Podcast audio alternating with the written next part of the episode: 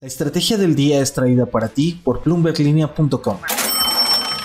Muy buenos días, seguimos transmitiendo desde la ciudad de Mérida en Yucatán, midiendo el pulso de los líderes de la banca en torno a sucesos internacionales, pero también locales. Tenemos algunas reacciones y también comentarios sobre la participación del presidente López Obrador y las autoridades monetarias. No olviden hacer clic en el botón de seguir del podcast, activen la campana para que así puedan recibir la alerta de un episodio nuevo cada mañana. ¿De qué estamos hablando? El gremio banquero inauguró la tarde del 16 de marzo en compañía del presidente López Obrador y el gobernador de Yucatán, Mauricio Vila, su convención bancaria anual.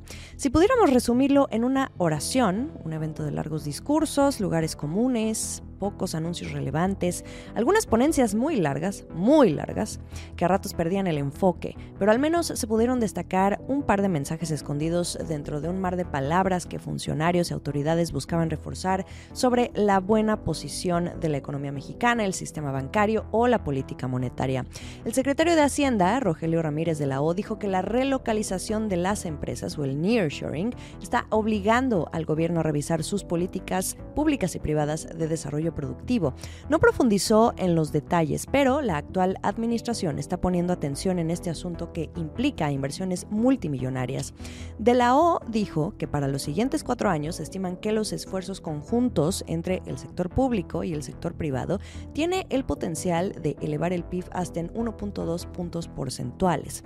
Ahora, en el terreno de los clientes de la banca, escuchamos también a Jesús de la Fuente, el presidente de la Comisión Nacional Bancaria y de Valores, quien dijo que están en pláticas con el Tribunal Superior de Justicia de Ciudad de México y con la Procuraduría Fiscal para implementar juzgados civiles especializados para tratar las controversias de créditos no pagados entre deudores y los bancos. Sorpresivamente, el discurso más corto de la tarde fue el del presidente López Obrador, el último en hablar después de escuchar seis discursos seguidos. Pudo ser el cansancio o algún otro asunto que de plano le haya quitado la inspiración que normalmente tiene para hablar desde el templete hasta por horas, como suele ocurrir todas las mañanas en sus conferencias de prensa matutinas. No, no, esta vez fueron 12 minutos nada más, breve y conciso. El público yo creo que lo agradeció. Tampoco dijo mucho, eso sí, solo reafirmó su compromiso de no cambiar las reglas a los bancos. Les pidió seguir haciendo dinero, pero moderando sus ganancias. El momento divertido de la tarde lo dio él mismo al inicio de su discurso, cuando por despiste o por inercia confundió el cargo de Mauricio Vila, el gobernador de Yucatán, por el de presidente. Vila llegó a ese cargo por el Partido Acción Nacional, el PAN. Ya se imaginarán la ola de risas que desató entre la audiencia, algo que quizá no le cayó mucho en gracia al presidente, pero al menos revivió el ánimo de los presentes. La voz. Y bueno, sobre el nerviosismo en los mercados financieros y los temores de contagio, en voz de la misma gobernadora de Banco de México, Victoria Rodríguez, ella reiteró durante su comparecencia que ante los escenarios severos adversos, los bancos en México se mantienen solventes y con suficiente liquidez. Sin embargo, el Banco Central estaría atento a cualquier cosa que ocurriera. También el secretario de Hacienda, Rogelio Ramírez de la O, dijo que el sistema financiero mexicano está a salvo de los problemas de liquidez de algunos bancos que se están presentando en otros países. Desde el punto de vista bursátil, Álvaro García Pimentel, presidente ejecutivo de la AMIF, la Asociación Mexicana de Instituciones Bursátiles, advierte que las acciones de los bancos en México van a atravesar un periodo de volatilidad, pero va a ser temporal pero como dijo, es el ADN de los mercados. Insiste también en que México se ha preparado para no repetir las crisis del pasado. Y ahora, precisamente hablando de los mercados, este sentimiento, estos temores de contagio o riesgo sistémico, ¿son exagerados? Se lo pregunté a Gabriel Casillas, economista en jefe para América Latina en Barclays. Esto es parte de lo que conversamos. Sí, sí, Jimena. Un gusto estar contigo. Gracias por invitarme a tu programa. Yo creo que son exagerados porque no estamos en una situación de 2008-2009 en donde, ya sabes, en un estado recóndito en Alaska alguien dejaba de pagar una hipoteca y quebrabas un banco en Islandia. O sea, toda esa parte de utilización de derivados exóticos respaldados por hipotecas que además tenían eh, así que ligas por todo el mundo, no estamos ahí. Pero tiene que ver con que cuando el Fed sube tasas, algo se rompe. Entonces, obviamente, pues, estábamos esperando que algo se rompiera, ¿no? Siempre es algo y no se había roto. Entonces estábamos diciendo, wow, es el mejor de los dos mundos, porque la inflación baja, ¿no? Y, y no, no, vas a tener que enfriar la economía. Pero eso no es posible.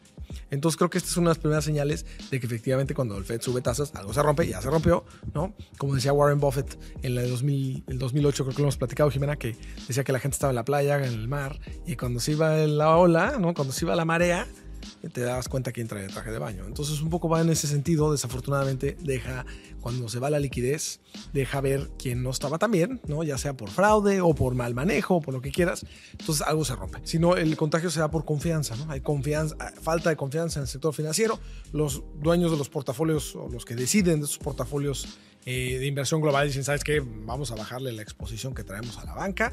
¿Cuáles son los bancos más vulnerables? Credit Suisse, por ejemplo. ¿Qué fue lo que pasó? Que su principal accionista nada más dijo rotundamente no, ahorita no voy a aumentar mi posición y eso causó otro pánico. Exacto, entonces, pues desafortunadamente en estos casos los más vulnerables son los que les va peor. Entonces, desafortunadamente ya Credit Suisse llevaba ya varios, eh, pues, ya un poquito más de un año quizá, con muchos problemas, entonces obviamente se van contra eso, ¿no? Ahora, lo bueno es que la, actitud de las autoridades, ¿no? Tanto del Fed como del Instituto de Protección al Ahorro Bancario, el FDIC americano, y del Banco Nacional de Suiza, pues ha sido decisivo, ha sido oportuno, entonces con eso apagas el fuego.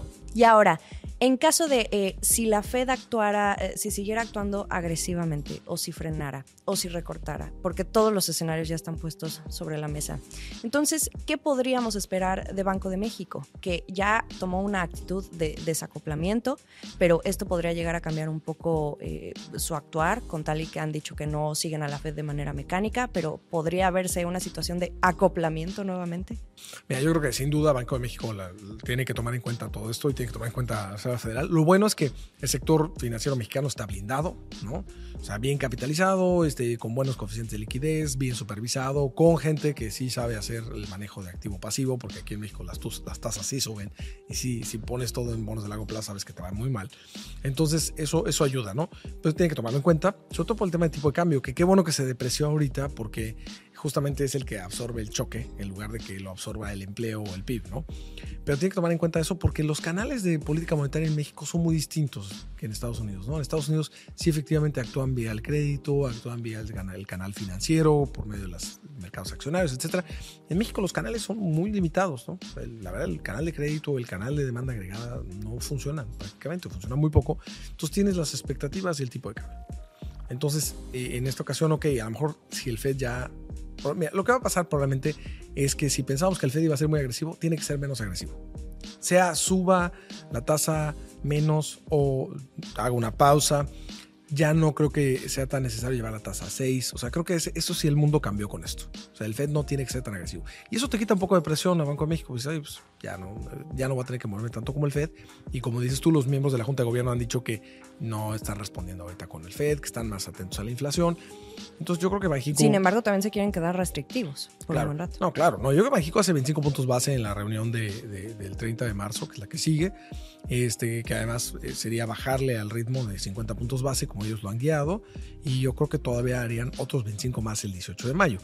Ese, ese segundo, segunda alza de tasas que aunque sea mi escenario base, ese es el que está un poquito entredicho, porque si el Fed ya hace una pausa y dice, o hace 25 y dice ya acabé, pues a lo mejor Banco México ya no tiene que hacer esos 25 extras, ¿no? Porque el tipo de cambio se puede fortalecer.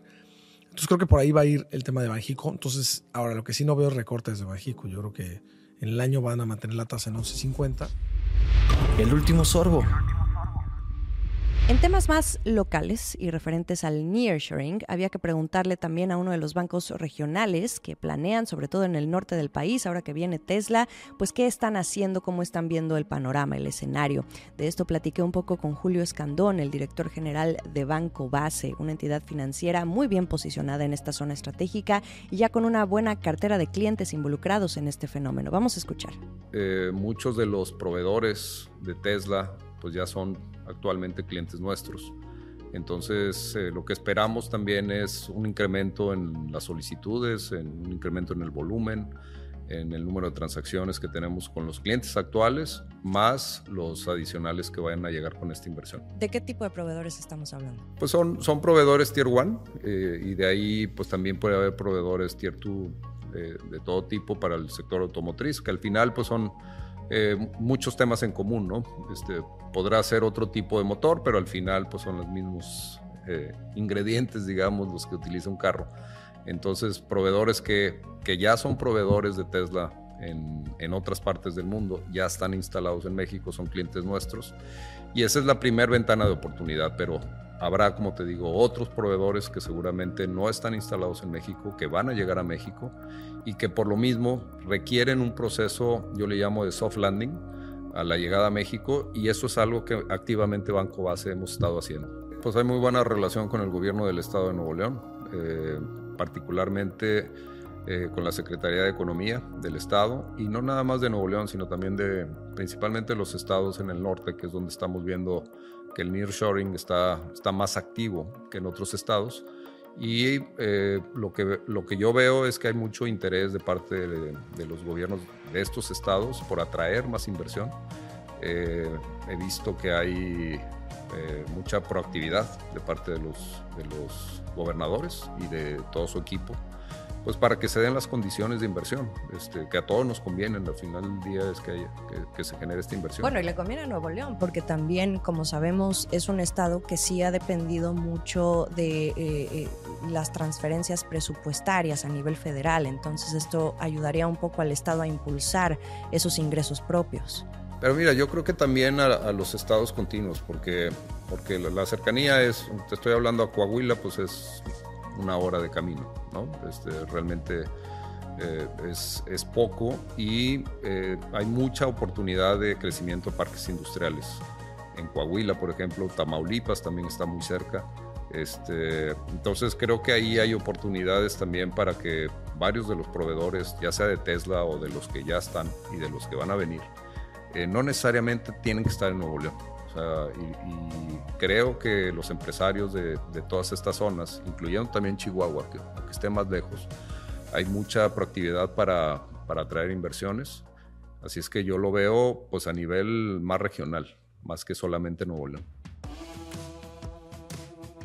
Llegó el fin de semana, gracias por acompañarme una semana más y no quiero dejar de preguntarles cuál fue el episodio de esta semana que más les gustó, con todo y que tuvimos uno muy especial, por supuesto el estreno de La Voz del Día. ¿Cuál les gustó más? Les dejo ahí la encuesta para que puedan votar y yo saber cuál fue el episodio de su preferencia los últimos cinco días. Y también, por supuesto, no dejen de seguir la información a través de bloomberglinea.com. Podemos seguir platicando ustedes y yo vía Twitter, arroba Jimena Tolama. También encuentran la cuenta de este podcast arroba la estrategia MX. También nos encuentran en Instagram y YouTube. Por mientras, nos escuchamos el lunes. Esta fue la estrategia del día, escrito y narrado por Jimena Tolama, producido por Arturo Luna y Daniel Hernández. Que tengas un día muy productivo.